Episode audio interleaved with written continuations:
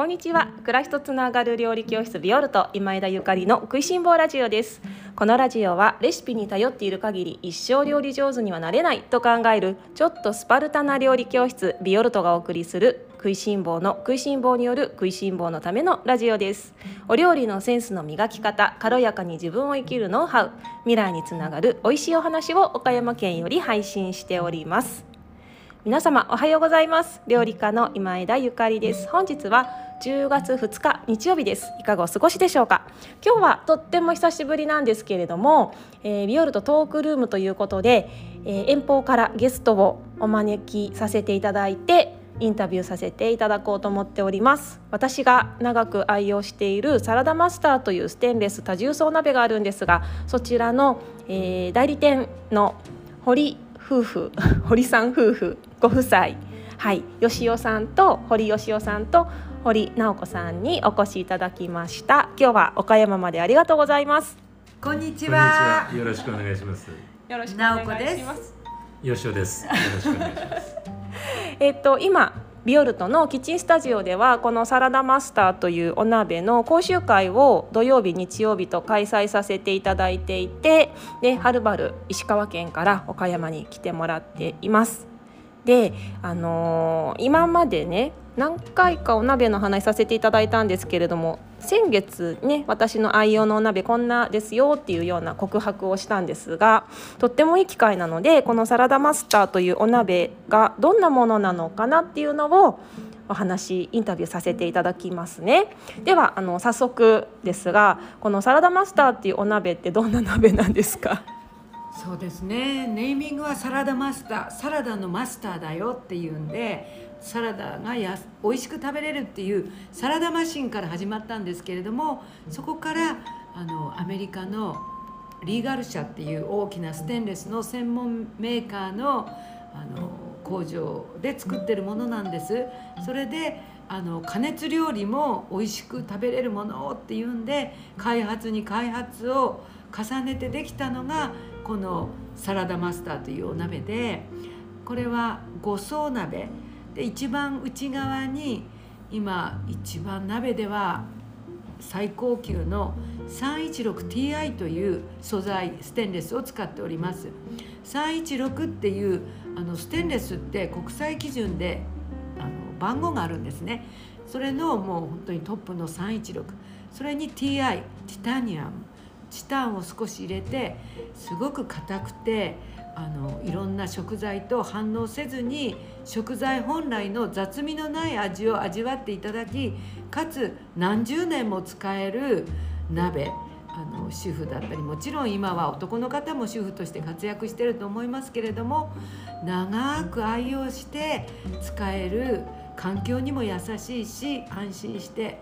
使える鍋ということでできたものです。うん、あのもちろんプロのね人、まあ、私も含めてですけれどもあの日本全国のプロの料理家だったりとかレストランのシェフだったりとかも愛用の方が増えてるんですよね。そうですね少しずつですけれどもあの価値を分かってくださった例えばあの今枝ゆかりさんもそうですけれどもこの鍋は光ってる他とは違うぞって思ってくださってる方がぼつぼつと増えてきています。あんまり日本ではとはいえ耳にしないこのサラダマスターっていうお鍋なんですけれどもこの創業してどれぐらいなんですか？ここはあの親会社製造会社がリーガル社といいましてそこは180年の歴史がある世界でも大手ステンレスメーカーの一つです。180年って言ったらもうかなり昔。そうですよね。ずっとあのやっぱり日本と違ってアメリカだったりドイツだったりスイスだったりヨーロッパだったり、まあ、韓国なんかもステンレスのお鍋って歴史があります。であのいろんなタイプのお鍋があると思うんですけれどもやっぱり安全性とかあの長期使えるとかっていう意味で人気があってアメリカではだから180年も作ってるっていうのはまああのそこの国に合っているということなんでしょうね。すごい歴史なんですね。え直子さんがこのサラダマスターと出会ったのはどういうきっかけなんですか？まあそれを話すと長くなるかもしれませんが、はい、実はえー、15年前にあの通訳英語の通訳で依頼英語ペラペラですもんね今はペラペーぐらいですけれども、はい、あのいや15年前16年17年前かなあの通訳を頼まれてここの会社の社長と副社長が日本にマーケティングリサーチにいらした時にこの鍋と出会いました。それであの一緒にそのマーケティングリサーチに何日間か付き合ってるうちに、自分が一番欲しくなっちゃったっていうのがもうしあのい最初のこのお鍋との出会いですね。はい。それで自分が意識買っちゃって。買っちゃって、うん。はい。で周りのお友達も欲しくなっちゃってそうなんです。割と私20代からヨガをしてたっていうこともあって、うん。すごいそれなりにそれなりに、うん。あの食事のことの大事さ、あのは気づいていたのであの玄米炊いたりとかあのいろんな体にいいようなものを作ってるっていう歴史はあったんですけれどもその中で、まあ、あのあこの鍋すごいなって思う点がいくつかあって我慢できなくなってうん。購入したというのが始まりです。でも今はお鍋屋さんになっちゃってる。そうですね。このサラダマスターの、まあ、自分が買ったのと同時にやっぱり食事のことを気をつけてる仲間がいてすんごい鍋に出会ったよっていうことを話したらやっぱり何人か欲しい欲しいっていう方がいて話したくなる、それであのはあの本社からと取ってあげたっていうんですか、こうあの注文を注文してあげたりしてたんです。そういうことがあの続いてるうちに、まあ、田舎で、うん。そういう、まあ、石川県という、あのところで小松市なんですけれどもまた需要があると思うからそういう人たちの受け皿になってほしいということを言われて、まあ、軽い気持ちでっていうか、まあ、あの本当にそんなにノルマがあるわけじゃなし、うん。売れなきゃいけないっていうわけじゃないから欲しいという人がいた時の受け皿になってくれないかっていうようなことをおっしゃってくださったのであの引き受けました。はいでも今ね、はい。私も直子さんとこのお鍋を通じて出会ったし石川の方にも行き来させていただいたりとかして、ね。一緒にイタリアも行きましたもんね。本当にね。とうとうイタリアまでね一緒に行って私もこのお鍋をきっかけにますます食に対するあのなんて言うんだろう欲求っていうか、突き詰めていくようになって本当に今ではこの出会いは必然だったんだなっていうふうに感じています。へえ。あのいっぱいあると思うんですけれどもこのお鍋のあの気に入ってるところとか吉尾さんどうですか？まあ、この鍋は本当になんか魔法の鍋って言っちゃったらね言い過ぎなんだけどもでも言いたくなる。言いたくなるぐらい、うん。なんか 蓄熱性があったりとかね、保温性があったりとか、うんそのベーポバルブっていうのがねこうちょっと高温になったら、うん。90度ちょっと手前ぐらいになったらカチカチカチっと教えてくれてあもういい温度だな鍋の中いい温度になったなってのを知らせてくれてあとはもう弱火でねちょっと火かけるだけで物ができちゃうとかね、なんかまあ今だったら、もうん。そこのあの何度になったら何か電子音が鳴るとか機械がなんか光って教えてくれるみたいなものとかがありそうだけどそうじゃなくて本当にその自然の力でねそうですシンプルに設計されてますよね。そうです鍋の中の温度があの87度前後になったら自然にあのカチカチカチってベーポバルブがおしお知らせしてくれるとアナログなんですけどもとっても機能的なんですねすっごいそう思います。でそのあの低温調理ができるってことですよねつまり。そうですね。ですからあの100度まで上がる前に知らせてくれるんでそこでちょっと弱火にすればあの中低温がこうずっとキープできると。そういうお鍋なんですよね。うん。うん。今日もこのキッチンスタジオでこの講習会皆様ね愛用の方がいらっしゃるのでしてもらったんですけどその保温力だったりとか低温であの料理をするその素晴らしさっていうかそれこそマジック 魔法にみんなびっ私も改めてびっくりしちゃったんだけどみんなすごいびっくりしてましたもんね。はい、そうですね。あのやっぱりあんまり高温で調理しちゃうと食材そのものがもう傷んじゃうってことなんですよね。だから中低温でやったら食材がの栄養保持力とかねいろんなものがあの味のうまみとかがね保持できるから、まあ、皆さん食べてびっくりということになるんだと思いますね。なんか今低温調理って流行ってると思うんですけど私も低温調理器は一応持ってるんですよ。あのあるじゃない？見たことあります、低温調理器流行ってる、あのできあるんですけど、うん、なんかあの鶏ハムが作れるとかあるじゃないですか、まあ、甘酒作れるとかなんか流行ってるけどでもそういうなんかデジタルとかじゃなくってもっとすごく簡単にお鍋一つで低温調理が家庭で気軽に楽しめるっていうのはすごく魅力的だなって思ろあの容器とかデバイスをいっぱい揃えなくてよくてねこの鍋だけ持ってれば、そういうことができるし、あとこのお鍋のすごいところは今日もね大きいゴロゴロのあの人参だったり大根だったり、うん。ごぼうがたった20分火をかけてもう火を止めてじゃあ仕事行ってきますって言ってあの朝出かけていってもその蓄熱性の高さで夕方帰ってきたらもうできてるみたいなのを皆さんに感じていただきましたよね。うんすっごい美味しね、火を消してしまっても1時間後まだ鍋があ熱いっていうかね熱かったですよね実際、そしてあのそういう余熱だけで料理ができてる。で皆さん人参の濃い味とかごぼうの濃い味とか大根の濃い味に改めてうん、びっくりしてたから、うん。それだけビタミンやミネラル栄養が残ってるっていうこと、その栄養保持率の高さにきっと皆さんびっくりしてたんじゃないかと思うし、無駄がないですよね、そうあの野菜の持っている力を残し残すことができるという、その技は本当に素晴らしいし、あのいいものを作られてるなというふうに感じましうん。感じますね。なんかあの今時なニーズを全部満たしてるっていうか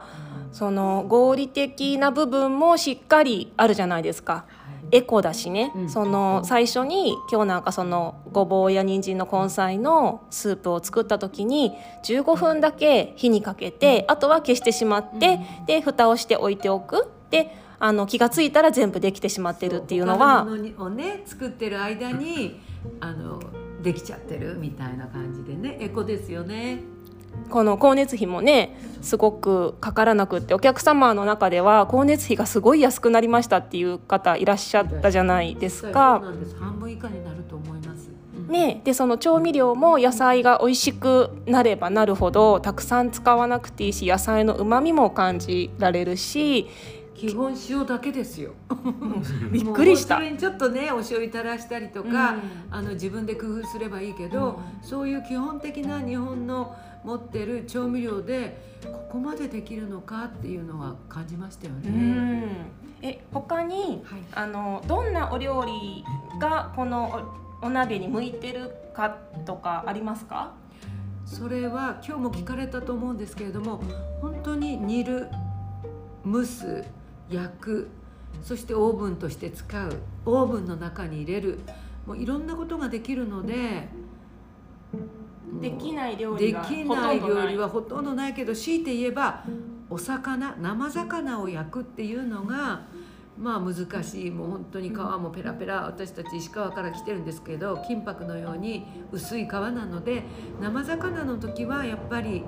えー、とクッキングペーパーを敷いてその上に乗せて塩を振ったお魚なりを敷いて焼いていただいた方がいいかと思います。まあ、でもよっぽどね生魚はフライパンで焼かな、うん焼けなきゃ嫌だっていう人はいないと思うので、うんまあ、ほほぼオールマイティーで何でもできるっていうことですよね。今日ほらお水を一滴も入れずに焼きナス作りましたよね、あのナスが持ってる水分を利用して、蓋をしてあのじわっと焼きナス作ったり、これからの季節だったら焼き芋もそんな風にできる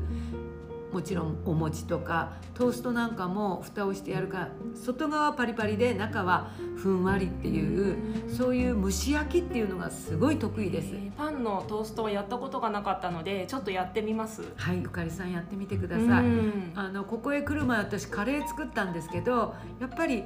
みじん切りの玉ねぎをいっぱい入れると美味しいじゃないですか。カレーチキンバカレーにしてもフィッシュカレーにしても。その時ずっとあのみじん切り玉ねぎをこう炒めてるのもいいんだけど蓋をしておいてよ細い火にしておくと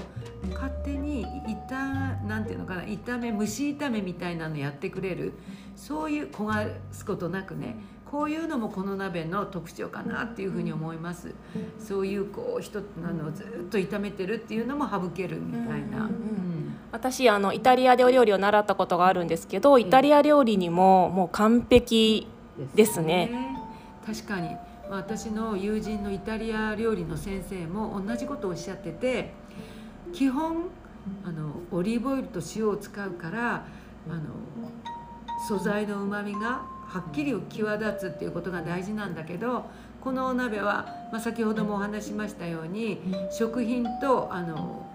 触るところ内側が 316Ti という素材でできていてそこはもう本当に化学反応を全く起こさないんですね。で釉薬みたいなものも塗ってありませんからあのその素材のうまみが出ると思います。そういう意味ではあのなんていうんですか今流行りの甘酒とか作るにしても本当に美味しい甘酒ができると思うし今日皆さんお米にもびっくりしてらっしゃった。私もこのお鍋を購入する時びっくりしたのがお米の美味しさとやっぱりあまりに短時間で細い火でできるのにびっくりしました、それは本当に1合であっても5合であっても一升であってももうカチカチって言ったら弱火で78分なんですね、早いよね。すごいなと思って今日もふっくらと立ってましたよねすっごい美味しかったです、うん。えさっきはい。化学反応っていう言葉があったんですけど化学反お鍋の中で化学反応っていうのはどういうことですか？例えば天ぷらっていうと皆さんご存知のように170度から180度の温度で揚げますよね。そういう高い温度にも、えっと、お鍋のその素材が耐えられる。もしちょっとそこで素材が少しあのなていうのかな溶けてきたりとか釉薬が溶けてきたりするとやっぱりどうしてもあの素材だけの味ではなくなったりその油のとそれが混じったりしてちょっとすごく黒くなってくるとかっていうことがあるかと思うんですけどどうですかゆかりさんこのお鍋で天ぷらした時結構いっぱい天ぷらしても油の色が変わらないことにびっくりしたというような経験ありませんか、もう私は長く使いすぎててこれに慣れちゃって正直あのもう甘やかされてる。私もそうなんですよ。なんだけどあのどこか外に行ってお料理をする機会ってあるんですよね。その時に別のお鍋を使った時にハッとさせられることはあって、あいつもだったらじゃがいも崩れないのにああの一般的な流行りのこのこういうお鍋でやると崩れちゃうんだとかあと外食した時にその炊飯器で炊いたお米とサラダマスターのお鍋で炊いたお米ってあこんなに違うんだっていうか金そのお鍋の味っていうのがあるんだなっていうことに気づきました。ジャムとか作る時にねあのと酸度が酸が高いものはそのお鍋の材質に気をつけるようにっていうのはよく言われる話なんですけれどもなるほどなって思った。そうですね。あの特にね酸とか塩分料理に欠かせない材料ですよね。そういったものともうほとんど化学反応を起こさない。ですからまあメディカルステンレスって言われてるクラスのステンレスが 316Ti なんですけども例えば骨折した時の骨のね中に入れる、まあ、金属そんなところにも使われてる非常にその安全性の高いステンレスなんですね。そうですねそういうのがあのいろいろ考えられている鍋なので結果として美味しい素材のうまみとかが感じられる優しいお料理になるんだと思います。はいありがとうございます。なんかすごくあのいい話が聞けたなというか。はい。改めていや今日私堀さんと会うの久しぶりじゃないですか。コロナの前はねあの行き来できてたんですけど本当に久しぶりにお会いできてでもちろんその間も自宅や料理教室でサラダマスターのお鍋使ってたんだけど改めて今日私自身がね講習会にちょっと半分参加させてもらってであ本当にいい鍋いつも使わせてもらってるんだなって思いました。とっても嬉しいです。嬉しいです。ありがとうございます。このあのお鍋の使い方だったりどういうお鍋なのかみたいなのはホームページとか YouTube があるんですよね。はい、はい。ホームページは、えーっと株式会社クックウェアソリューションで見ていただくとあります。じゃあそれは私が URL を貼り付けておきますね、ちょっと簡単でしかも難しい、まあ、フライパン料理がちょっと難しいんです。何も塗ってないですし、きちんとあの卵料理とステンレスだからねステンレスですので卵料理と粉物が難しい。そういうのも紹介している YouTube とかインスタグラムがあります。YouTube のチャンネルもじゃあ私貼っときますねクックモア TV with サラダマスターですね、はいでも貼っときますはい。であの欲しい人はぜひ私に言っていただけたらと思うんですけどあのビオルトはキッチンスタジオでのレッスンとそれからオンラインレッスンオンラインサロンとしているんですがこのオンラインサロンの中でね、まあ、堀さんには言ってないけどこのオンラインサロンのメインのサロンとあと星部っていうのがあるんですよ。あのちょっと昨日ホロスコープの話私したじゃないですか。でホロスコープ読むのが楽しくってでみんなも読みたいっていう人がいっぱいいるので星部っていうのも なんか部活としてあるのねで50人ぐらいの方が参加してくださっててみんな自分のホロスコープを読めるような部活があるんですよ。でもう一つサラマス部サラダマスター部をオンラインで新設しようかなって今回あの思ったのでゆかりさんお願いします。ぜひぜひやっぱりあの慣れるまでに少しあの時間もかかると思うし、いろんなこれもできるんだよあれもできるんだよってサラマス部が盛り上がって。このいいお鍋を一人でも多くの方に使っていただけたらと思います。そうですねでみんながあの美味しいご飯をお家で楽しんでいただいて健康にねあの素敵な人生を送れたらいいですよねなのでビオルトサラマス部を作りますので作ったら皆様ぜひあのオンラインサロンの方は無料で入れますのでビオルトのオンラインサロンにまだ入ってない方はぜひこの機会に入っていただけたらなと思います。素敵嬉しいですね。嬉しい石川からやってきた価値がありました。よかったはい、お願いいたします。はい、ではえ今日はありがとうございました。ありがとうございました。またあの私も石川の方に遊びに行きたいと思いますし岡山にも遊びにね来ていただきたいのでまたこの「食いしん坊ラジオ」にもぜひご出演くださいはい、ありもがとうございます。す。ありがとうございます。もう1回目なのにね上手なおしゃべりで。緊張しました。緊張しましたか？まだ入ってるまだ入ってるまだ入ってる。では終わりたいと思います。皆様最後までお聞きいただきましてありがとうございます。今日も美味しい一日をお過ごしください。暮らしとつながる料理教室ビオルト今枝ゆかりでした